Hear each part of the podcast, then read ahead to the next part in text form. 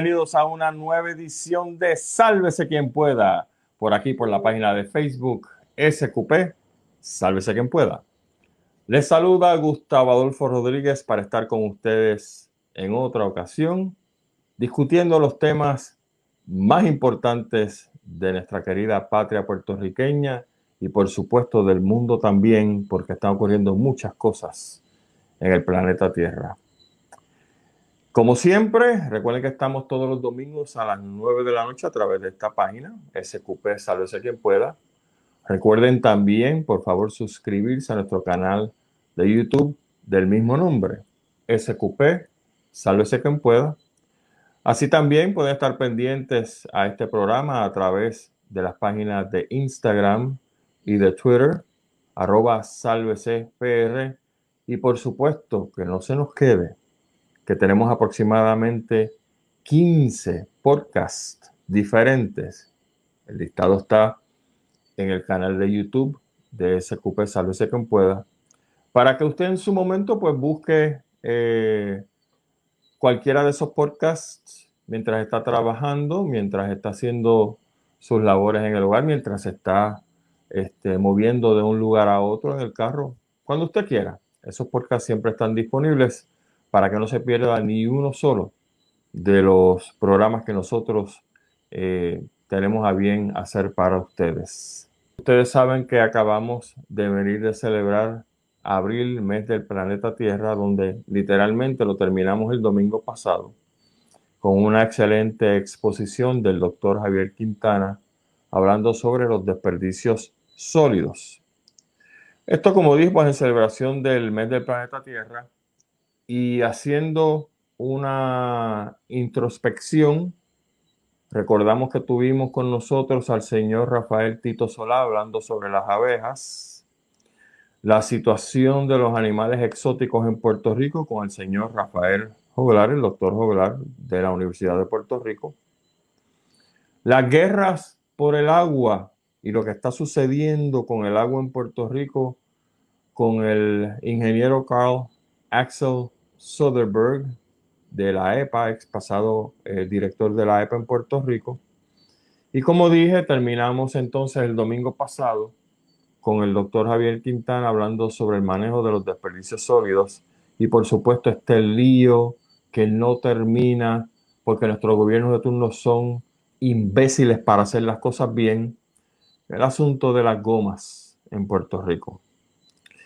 Nosotros vamos a darle seguimiento a dos o tres de estos temas porque, pues, como este programa se llama Sálvese quien pueda, es porque precisamente nosotros manejamos o tratamos de manejar en los tópicos todos los domingos cosas que nos van a llevar a una crisis. Y que como bien dije, nuestros gobiernos de turno pues son imbéciles para manejar la menor de las crisis que nos pasan en Puerto Rico y por eso esto es sálvese quien pueda. Porque nosotros entonces, ante la hecatombe mental, profesional de gobiernos que no sirven, que hemos tenido consecuentemente cuatrenio tras cuatrenio, pero pues lo único que nos queda entonces a nosotros es proteger, como bien decimos en la calle, nuestro fondillito, ¿verdad? Para entonces cuando griten sálvese quien pueda, pues ya nosotros estamos listos porque nos preparamos precisamente para estos malos manejos de los gobiernos de turno. Así que vamos a darle seguimiento a algunos de esos temas, pero quisiera arrancar, como ya ustedes saben, con la lamentable transición del licenciado Héctor Rivera Cruz. Don Héctor fue pasado presidente, o perdón, secretario de justicia bajo el gobierno del licenciado Rafael Hernández Colón. Y creo de lo más que se acuerda el pueblo en general es que fue el investigador del caso del Cerro Maravilla. Los detractores lo, le pusieron el abogado Trompito, porque alegadamente pues él paraba la bemba, ¿verdad? Cuando estaba haciendo las interrogaciones. Eh, pero en vez de parar la bemba, lo que le paró fue el corazón a mucha gente mala en Puerto Rico que estaban encubriendo el caso y ustedes saben cuál fue el resultado de esa investigación, eh, de la cual pues se han desprendido muchísimos libros, muchísimos tópicos. Recientemente falleció alguien que juró y perjuró que no tenía que ver absolutamente nada con el asesinato del Cerro Maravilla, Carlos Romero Barceló, y que pues no quiero mencionar mucho su nombre precisamente porque si algo manchó el señor Romero Barceló su carrera fue con esta cosa del encubrimiento del Cerro Maravilla. Y creo que entonces tenemos una deuda de gratitud hacia ese espíritu que encarnó bajo el nombre de Héctor Rivera Cruz y que le enseñaba a Puerto Rico que en cuanto a crímenes viles políticos, nosotros no vamos a soportar una cosa como esa y no tenemos que estar a la par de otras naciones donde esto ocurre literalmente todos los días y nosotros no tenemos que aguantar cosas como esa porque nosotros somos, mire, clase aparte, ¿sabe? En cuanto a muchas cosas se refiere. Vamos a estar hablando sobre muchas cosas ahorita. Y no entiendo por qué el PNP vive con este encono en contra de Héctor Rivera Cruz, porque recientemente, ustedes se acuerdan, cuando el FEI sometió el caso ante los tribunales para tratar de llevar literalmente a las rejas a la pasada gobernadora Wanda Vázquez con el asunto de su intromisión injustificada alegadamente en el caso de su hija cuando ella era secretaria de justicia. Y una de las personas que estaban allí representando a la señora Vázquez era precisamente Héctor Rivera Cruz. Así que en paz descanse este caballero, este buen puertorriqueño que destapó un caso nefasto en la historia de Puerto Rico y que, como dije, nos enseñó a que este tipo de cosas nosotros en Puerto Rico no las aguantamos, por lo menos la gente decente. Siempre hay un por ciento de titerería, de ratas, que sencillamente pues entienden que esto no había ningún problema, pues esas ratas les echamos flip. Algunas murieron, otras están en la cárcel todavía. Y qué bueno, qué bueno que se los echó un veneno a esas ratas. Les había señalado de que estábamos tratando de dar seguimiento a algunos tópicos que tratamos en estos pasados días, en estos pasados domingos, con el asunto de celebrar abril mes del planeta Tierra. Y uno de los tópicos que nosotros eh, tratamos, de hecho fue el primer tópico, si recuerdan, fue con el señor, el licenciado Sola, fue el asunto de las abejas, la importancia de las abejas para la agricultura y para nuestra supervivencia. Y resulta ser que en el periódico El Nuevo Día, gracias al querido compañero Marcos Quiñones que nos hizo llegar esa información, apareció un titular que decía o que dice, abejas puertorriqueñas pueden resolver crisis mundial. ¿De qué se trata esto? Bueno, en resumen, el artículo lo que dice es que nuestra abeja de miel, nuestra abeja melífera, es más resistente a las enfermedades que están atacando otras abejas del mundo. Y hago la pausa porque si no lo saben, pues se van a enterar ahora. En otras localidades, en otras jurisdicciones, las abejas alrededor del planeta están sufriendo debido a múltiples parásitos y algunas enfermedades asociadas quizá al cambio climático. Pues nuestra abeja está resultando ser mucho más resistente a este tipo de situación. Y dice el artículo que nuestra abeja es más resistente porque tiene una combinación de rasgos favorables de una parte de las abejas europeas y de otra parte de las abejas africanizadas. El parte de prensa señala que el resultado de este cruce es una especie mansa, pero a su vez productiva en términos de la miel, con mayor resiliencia para enfrentar airosamente los retos climáticos y las plagas. Según datos científicos, las abejas aumentan la producción de frutas, de vegetales, de legumbres y verduras hasta un 60% debido al proceso de polinización, el cual es un factor vital para la agricultura y por supuesto para nuestra seguridad alimentaria. Así que ahí lo tienen.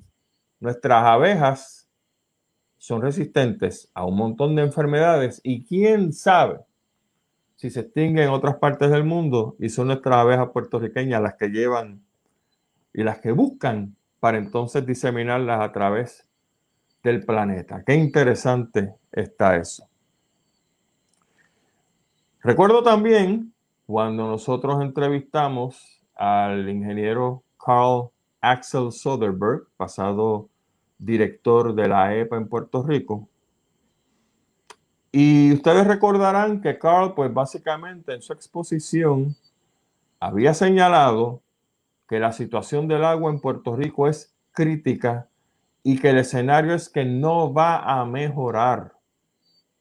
Carl había señalado que en los próximos 10 a 20 años se esperaba un aproximadamente 20% de reducción en la precipitación en cuanto a agua dulce se refiere. Y ahora mismo, vamos a tratar ese tema ya mismito, estamos pasando por una sequía que aunque llueve, como ustedes saben, muchas veces quizás se cansa de llover, pero no llueve en los lugares correctos y sencillamente los embalses no se llenan. Pues vamos a coger el asunto del agua y darle seguimiento evaluando qué está pasando en el mundo y qué está pasando en Puerto Rico. Miren esto. Estas son noticias de esta semana. Lo estoy tratando, aunque no he hablado con ustedes directamente, hace literalmente mes y medio. Estas son noticias frescas de esta semana pasada. En España, la Reserva Hídrica Española está al 60.9%, o sea, 61% solamente de su capacidad total.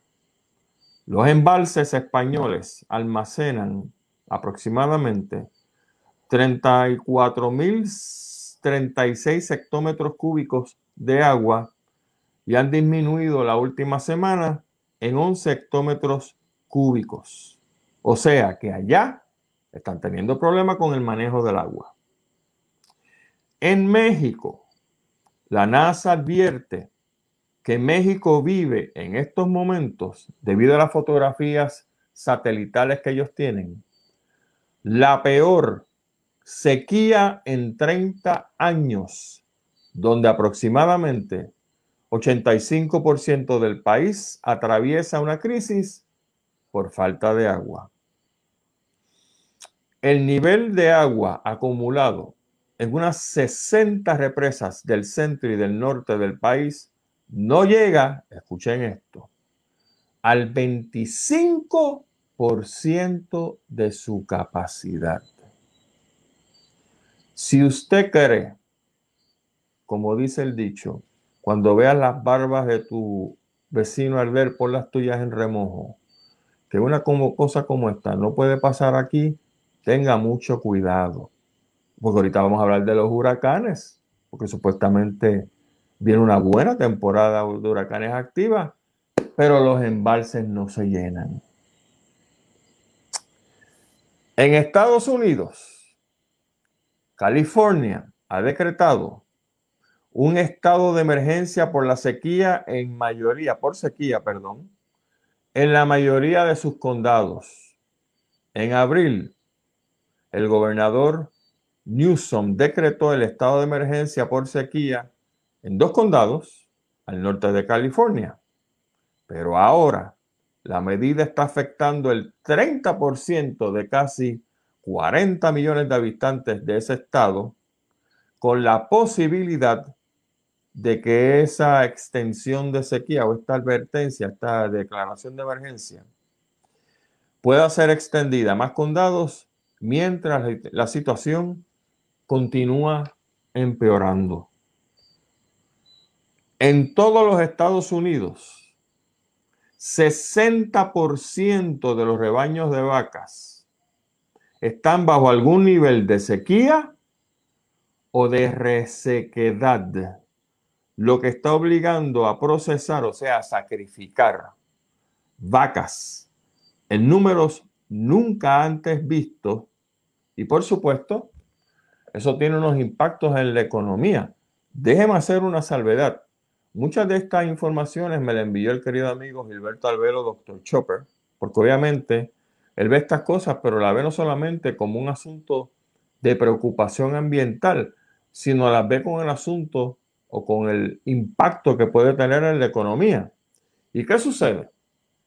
Pues básicamente estas personas, como los pastos están secos y tú tienes 800 vacas, ponle mil vacas allí pastando, pues tú tienes dos opciones. O sacrificas X número de vacas para que el pasto dé para el resto, o empiezas a comprar alimento, hierba, eh, tienes que traer agua de otros sitios, etcétera, y eso te dispara los costos. Así que estas personas que bregan con ganado vacuno tienen una de dos opciones. O sacrifico, no tengo que invertir más nada porque entonces las que quedan pues pueden aprovechar esos pastos verdes. O le meto un montón de chavos a esto y yo no sé esto cuánto aguanta y a lo mejor me puedo ir a quiebra o a lo mejor mañana me llueve y ya yo tengo una compra que hice de cientos de miles de dólares. ¿Entienden la jugada? Entonces, por supuesto, si la opción que tienen es empezar a sacrificar vacas a todo switch, saturan el mercado y perfecto, los precios de las carnes bajan. Bravo por usted y por mí. Ah, pero ¿qué pasa después?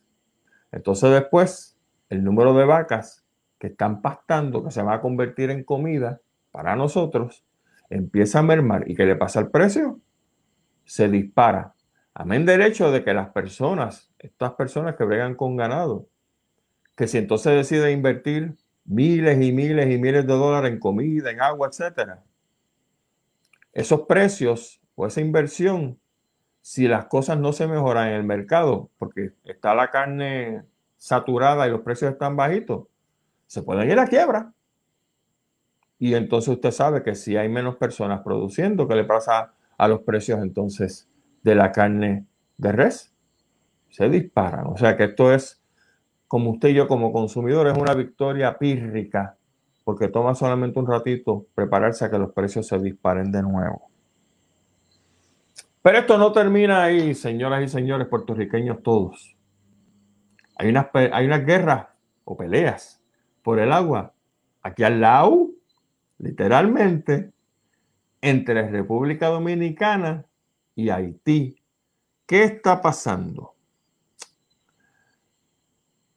Los haitianos y los dominicanos comparten un río en su frontera llamado el río Masacre. Y resulta ser que los haitianos no hablaron con sus vecinos de la República Dominicana y agarraron el río y están haciendo una serie de canales desviando el agua que alegadamente le pertenece a los dos para entonces ellos utilizarlo en sus canales de regadío agrícola. De acuerdo a la información que se presenta, el río Masacre es la fuente de agua más importante de la franja fronteriza norte entre la República Dominicana y Haití. Y Haití, como mencioné, ha abierto este canal de forma unilateral no le pidió permiso a los dominicanos, dijo, esto es mío y me lo llevo.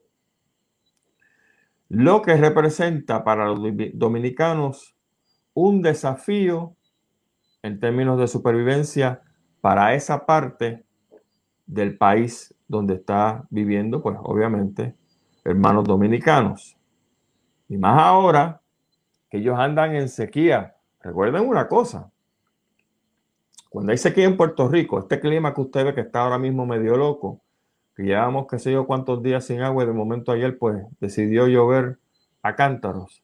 Eso también pasa en la República Dominicana.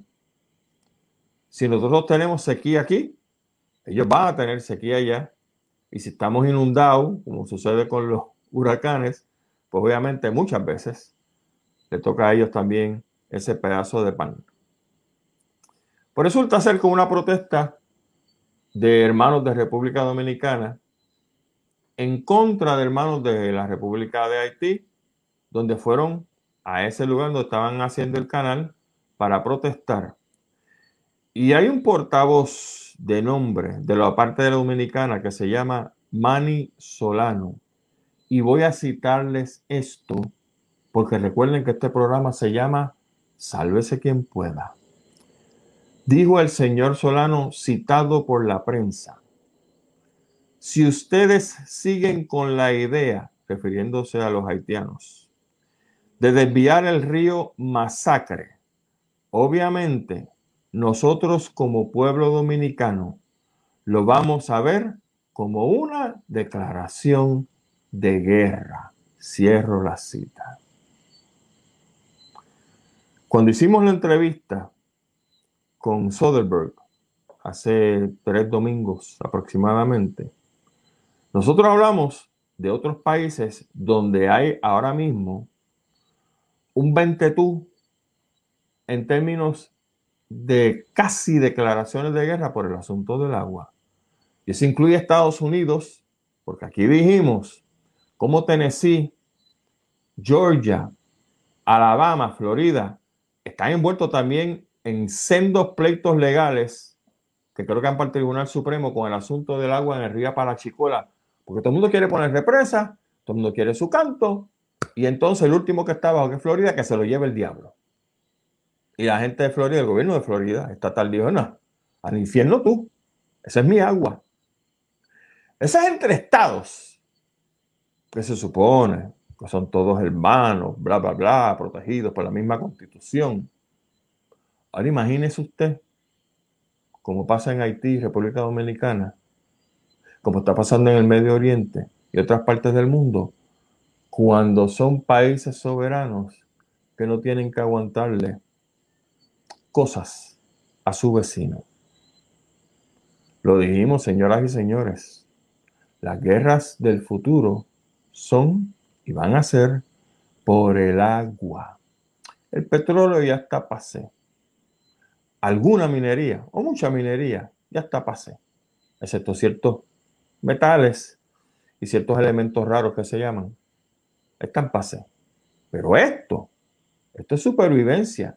Que yo sepa, aquí nadie come y bebe petróleo y come o bebe minerales de las minas.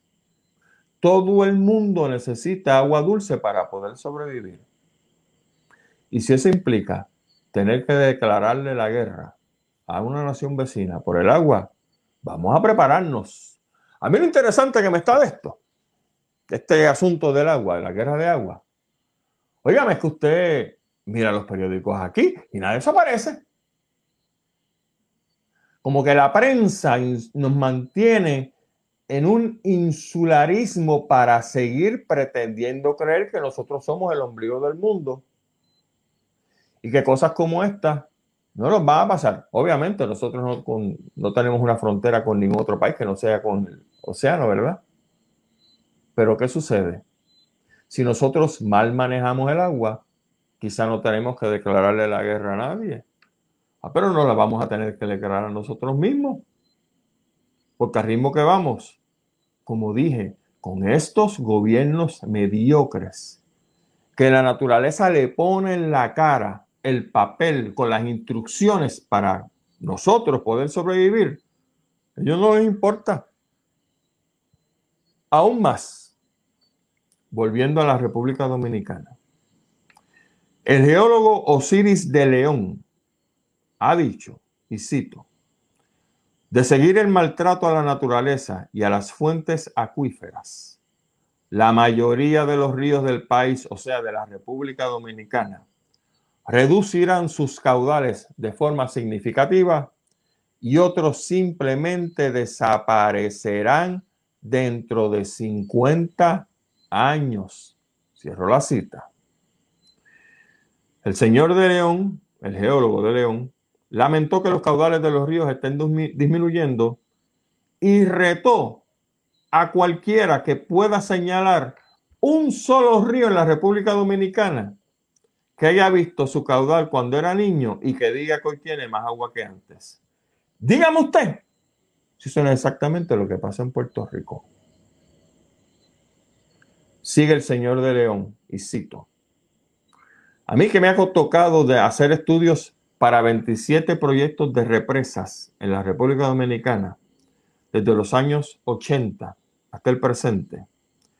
Te puedo decir que los ríos que yo fui a estudiar para una represa hace 20 a 25 años atrás, hoy lo encontramos seco. Indicó el señor de León que las naciones del mundo, entre ellas República Dominicana, no se están preparando para cuando llegue el momento de una crisis por abastecimiento de agua a nivel nacional, por lo que ha planteado seguir el patrón de algunos países europeos, donde, escuchen esto, se le asigna una cantidad limitada de agua a las familias y a partir de ahí deben pagar los galones de agua adicionales consumidos como una recarga. A mí la frase que me gustó es esta. Las naciones como República Dominicana, incluyendo a Puerto Rico ahí, porque al ritmo que vamos, y usted sabe, no nos estamos preparando para la crisis que viene. Pero si lo dijo Carl Axel Soderbergh, búsquelo en el, en el YouTube, busque el programa que hicimos con Carl Axel Soderbergh y escuche lo que él dice. Que viene en Puerto Rico 20% menos cantidad de lluvia. ¿Usted sabe cómo una nación se prepara para eso? Dragando los embalses. ¿Verdad que sí? Es lo lógico, va a empezar por ahí. Pero pregunta, le pregunto a usted, que es mucho más inteligente que yo. ¿Cómo es posible que haya dinero para la payasada esta de los congresistas puertorriqueños la elección de los congresistas puertorriqueños, pero no hay dinero para dragar los embalses. Eso fue lo que dijo la directora de la Autoridad de Acueductos y Alcantarillados, que siempre están con el dame, dame, dame. Pero óigame, no se ponen para esto. Entonces, señoras y señores, por eso este programa se llama Sálvese quien pueda. No es por chiste, no fue porque a mí me dio la gana de ponerle un buen programa para captar la atención de la gente. Es porque estamos en el sálvese quien pueda. Porque este programa se queda grabado de aquí a cinco años, seis años, diez años, si Dios me da suficiente vida para estar dando candela todavía. Van a ver que se dijo aquí lo que en ese momento va a estar ocurriendo gracias a los malditos desgobiernos ineptos que nos gastamos en este país, donde las prioridades están al revés, completamente al revés. En los cerros de Úbeda, pensando en pajaritos preñados, como bien decía el otro pajarito preñado, Carlos Pesquera, el ingeniero. Pero esto es supervivencia. Esto es supervivencia de nosotros y de nuestra comida, de la agricultura, porque déjeme decirle que precisamente Gilberto Albelo me comunicó que estuvo en una conferencia de prensa de los agricultores. Y él siempre le gusta hacer las preguntas al final, porque obviamente pues si alguien cubre el tema que él va a tocar, pues no hay necesidad de hacer preguntas. Y Gilberto le preguntó, porque yo escuché la grabación, que de hecho está en su página, en la página de drchopper.com, en Facebook. Óigame, ¿cómo está la situación del agua para la parte agrícola de Puerto Rico? Para la agricultura de Puerto Rico. Y el presidente de la Asociación de Agricultores de Puerto Rico le dijo, gravísimo. No tenemos suficiente agua para hacer las cosas que necesitamos hacer. Esto es supervivencia. Esto es economía. Pipo, nuestro gran gobernador, que piensa continuamente el dinero y eso está muy bien. Que piensen los chavos que por ahí vamos.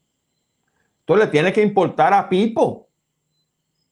Porque resulta ser que si la agricultura de nuestra montaña se está cayendo, ¿cómo es posible que aquí se esté pidiendo la estadidad para Puerto Rico?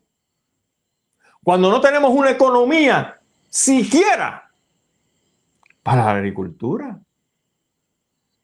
Estoy de loco, mi hermano. O sea, bueno, no, no es de loco.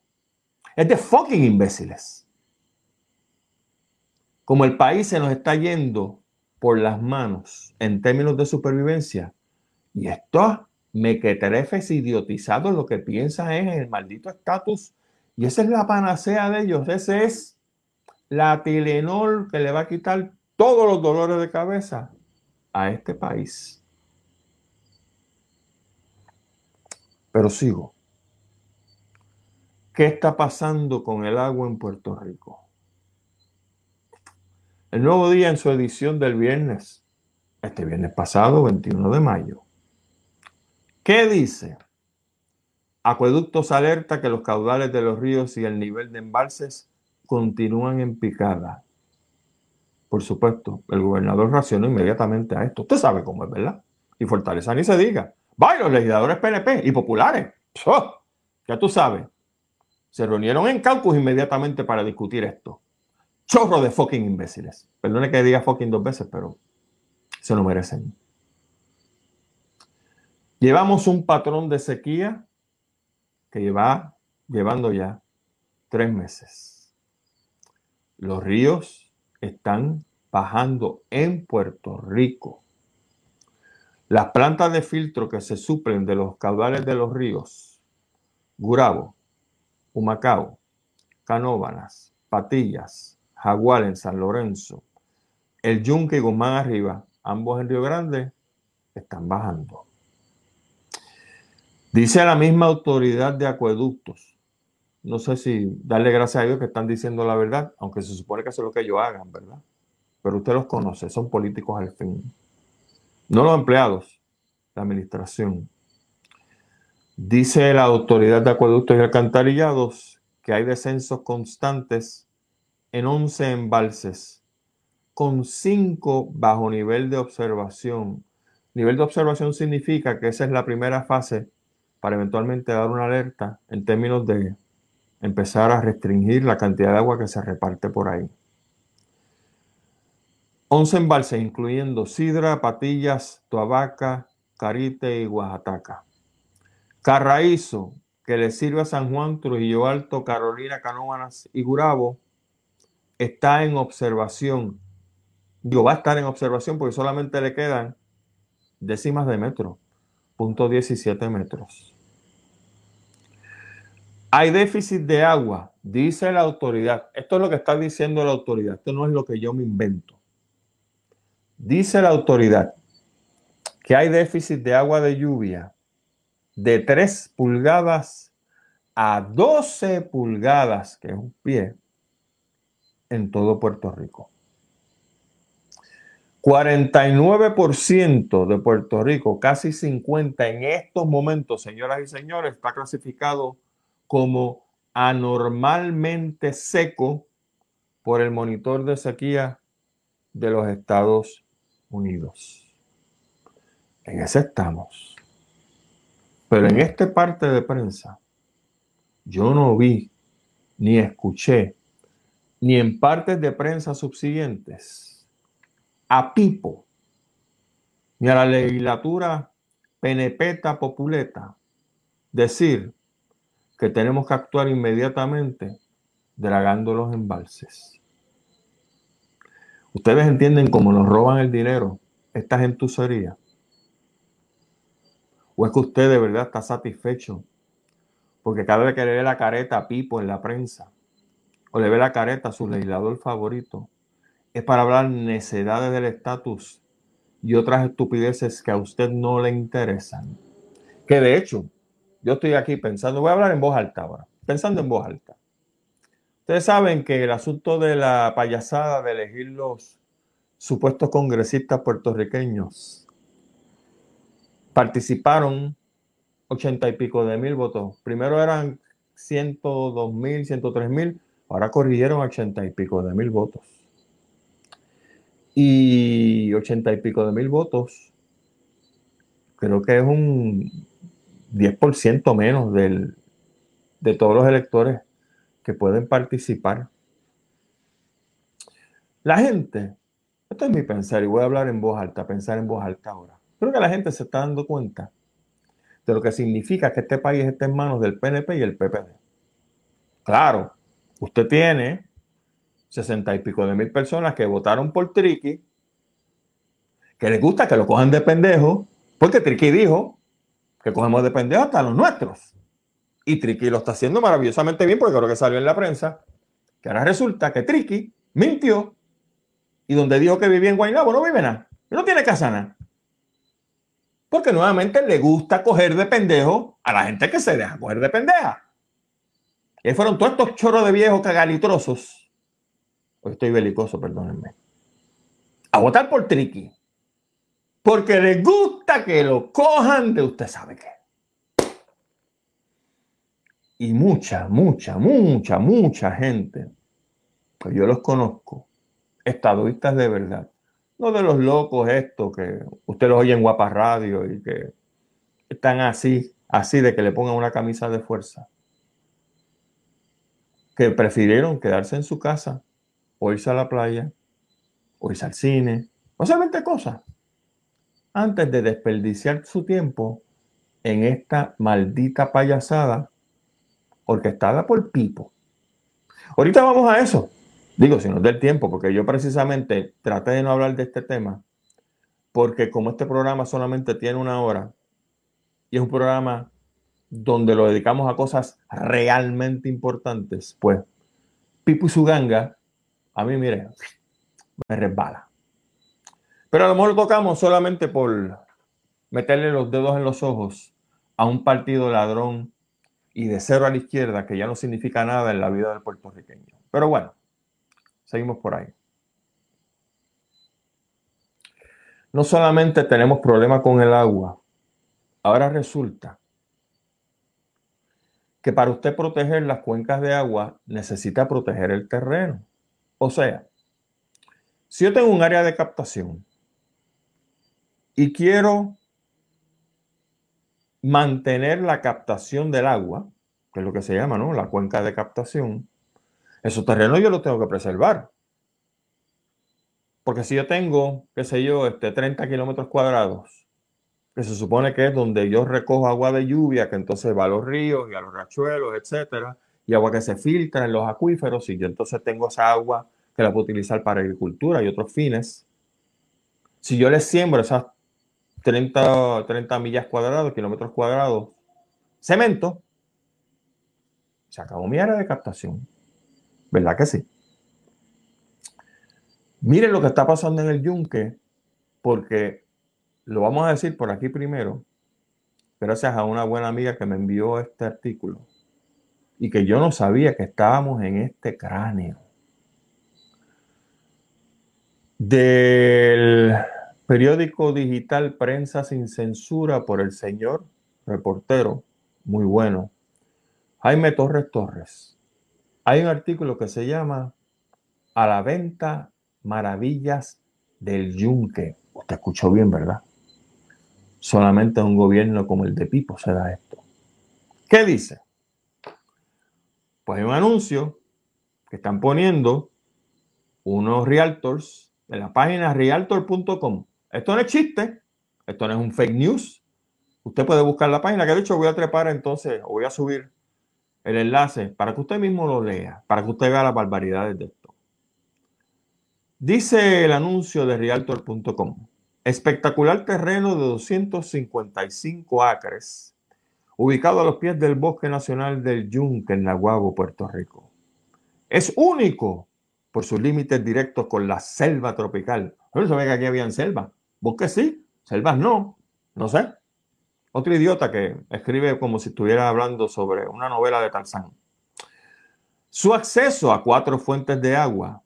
Lo pusieron en blanco y negro. Su acceso a cuatro fuentes de agua y su tamaño. Este terreno se vende baratito, un millón ochocientos setenta y cinco mil dólares con financiamiento a 30 años o menos.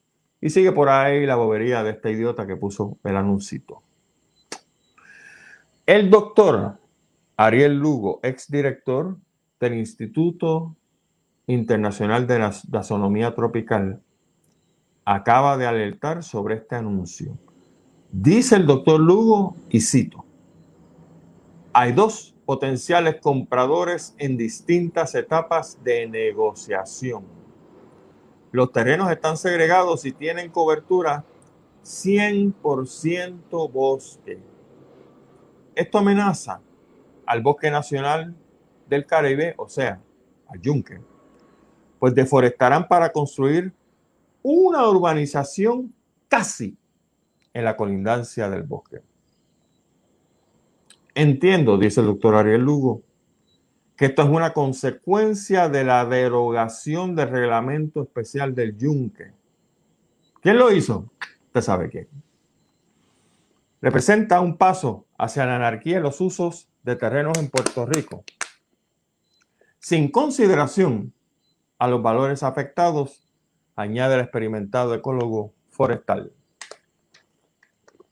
Dice el doctor Lugo, necesito ayuda para llamar la atención a lo que está ocurriendo y quizá hay otros ejemplos que se pudieran combinar. Cierro la cita. O sea, mis amigos, todo el mundo tiene derecho a vender su canto de tierra. Eso no es problema. La situación es que ese cantito de tierra estaba protegido y el gobierno PNP liquidó ese reglamento especial del yunque. Mi pregunta es, Pipo, voy de nuevo contigo, no te puedo soltar porque tú eres el maldito gobernador de Puerto Rico. Si fuera otro, pues le tocaba él, ¿verdad? Pipo, ¿cómo es posible que haya dinero y apareciera dinero para hacer la payasada que tu partido inocuo hizo el domingo pasado, pero no aparecen. Escúchate esto, Pipo. Un millón ochocientos setenta y cinco mil dólares para comprar esos terrenos, que los compre el Estado, se pone en una conservación en perpetuidad. Se acabó el evento. Ve lo que les digo, mis hermanos. Ve lo que les digo, puertorriqueños. Cómo las cosas aquí están completamente viras y hay dinero para baile, botella y baraja. Pero para la supervivencia nuestra no hay dinero.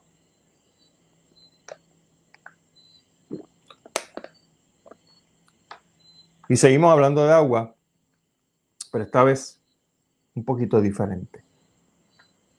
La NOAA acaba de hacer su pronóstico para el 2021 en términos de los huracanes. ¿Qué dice la NOAA? De acuerdo a ellos, hay un potencial para que se formen de 13 a 20 tormentas en el Atlántico. De esas 13 a 20 tormentas, ellos esperan que 6 a 10 se conviertan en huracanes. De esos 6 a 10, esperan de 3 a 5 huracanes mayores.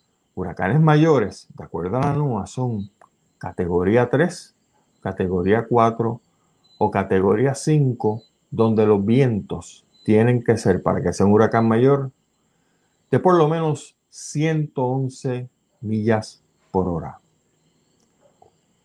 De acuerdo a la NOAA, a la National Oceanic and Atmospheric Administration, desde 1995 hemos estado inmersos en lo que ellos llaman una era de mucha actividad huracanada. ¿Escuchó eso?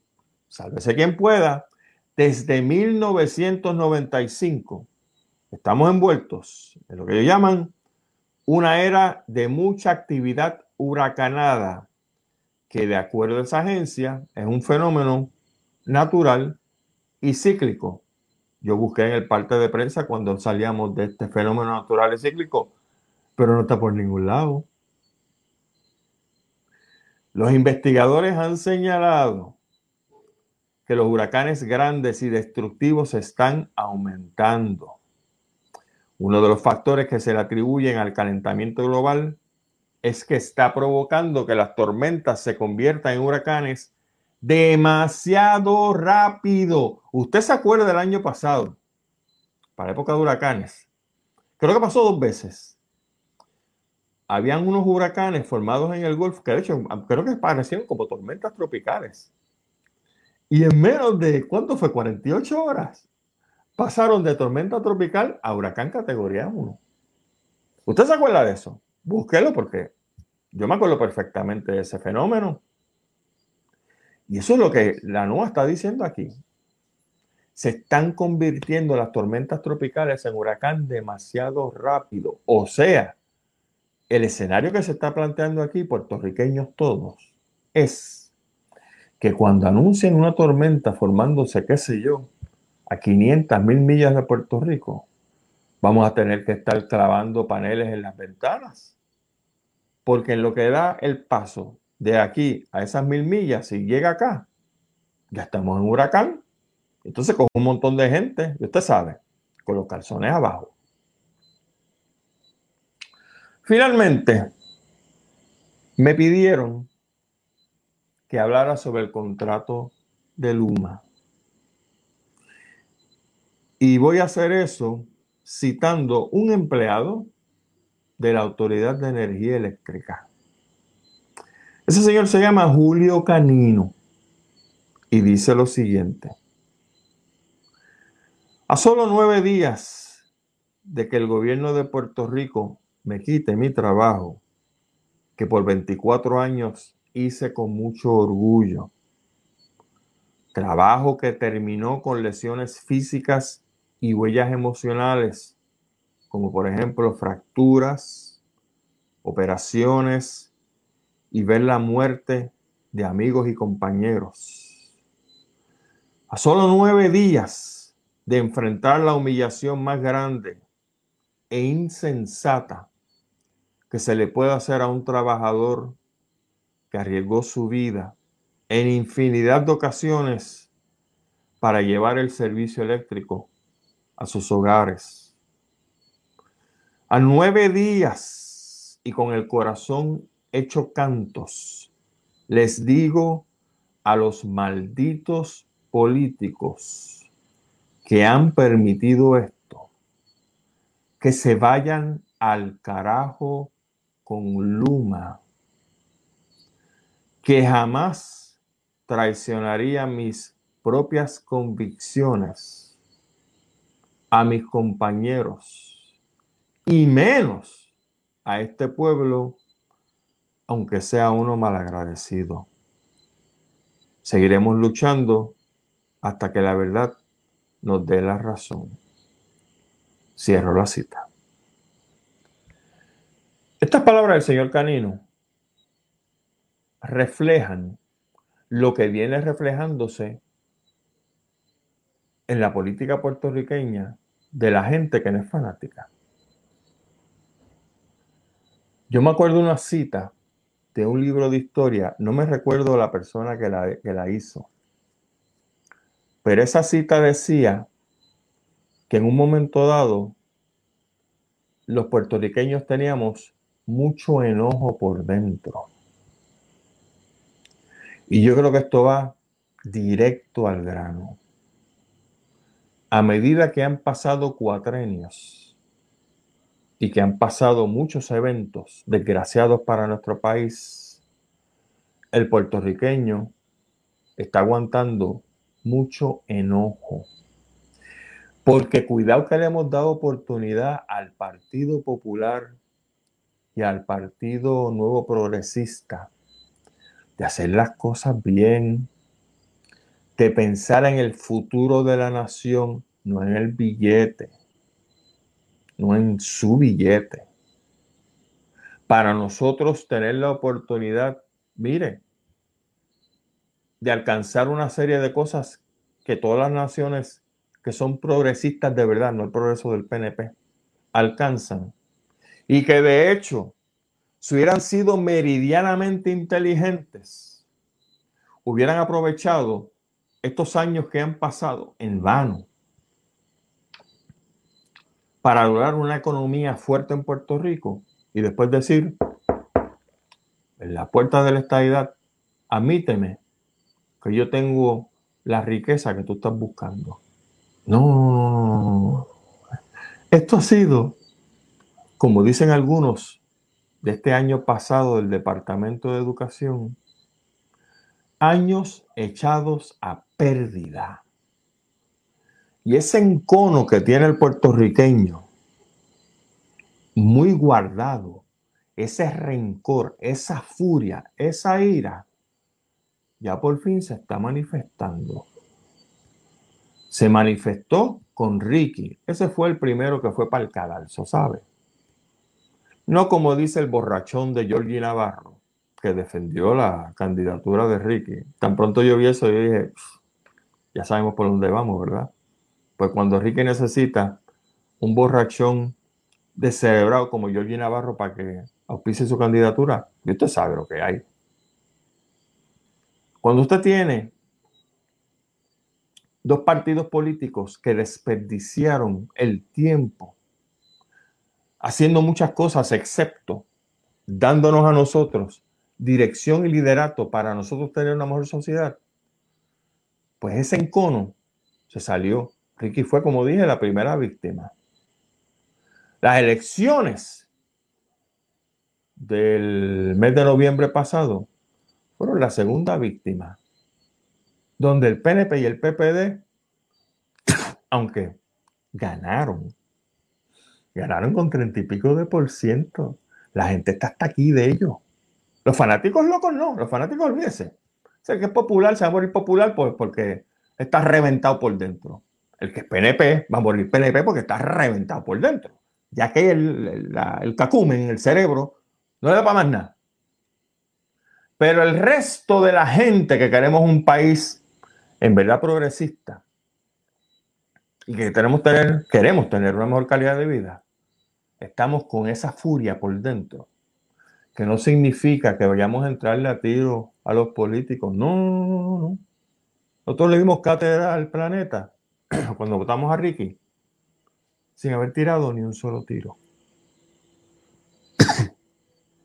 y tenemos manera de sacar ese encono, de sacar esa furia, de sacar esa ira. Y los políticos van a ver cómo lo vamos a hacer. Poquito a poquito, sin un solo tiro. Pero no va a ser a través del Partido Popular ni a través del PNP que nosotros vamos a llegar, ¿sabe? Esto está ya requete leído, requete terminado va a ser a través de otros mecanismos que nosotros podemos levantar y aupar esta nación. No a través de dos partidos que se han hartado robando, que se han hartado haciendo las cosas como no es.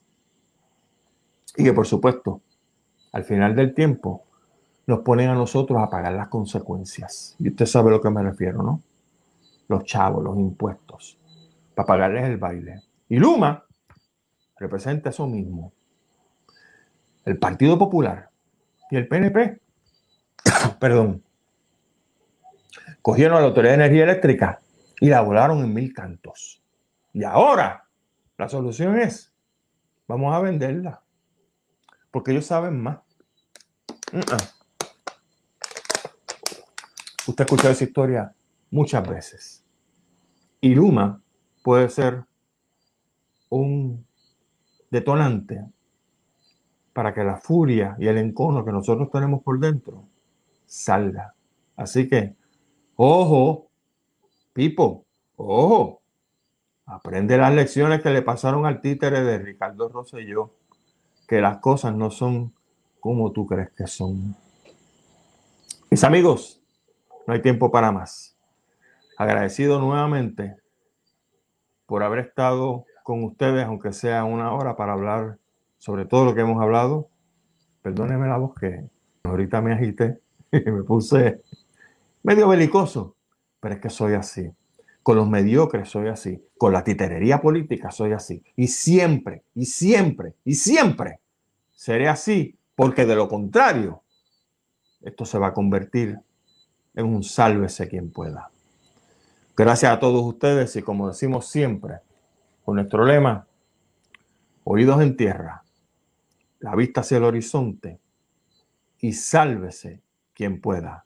Hasta el domingo que viene, cuídense mucho, excelente semana.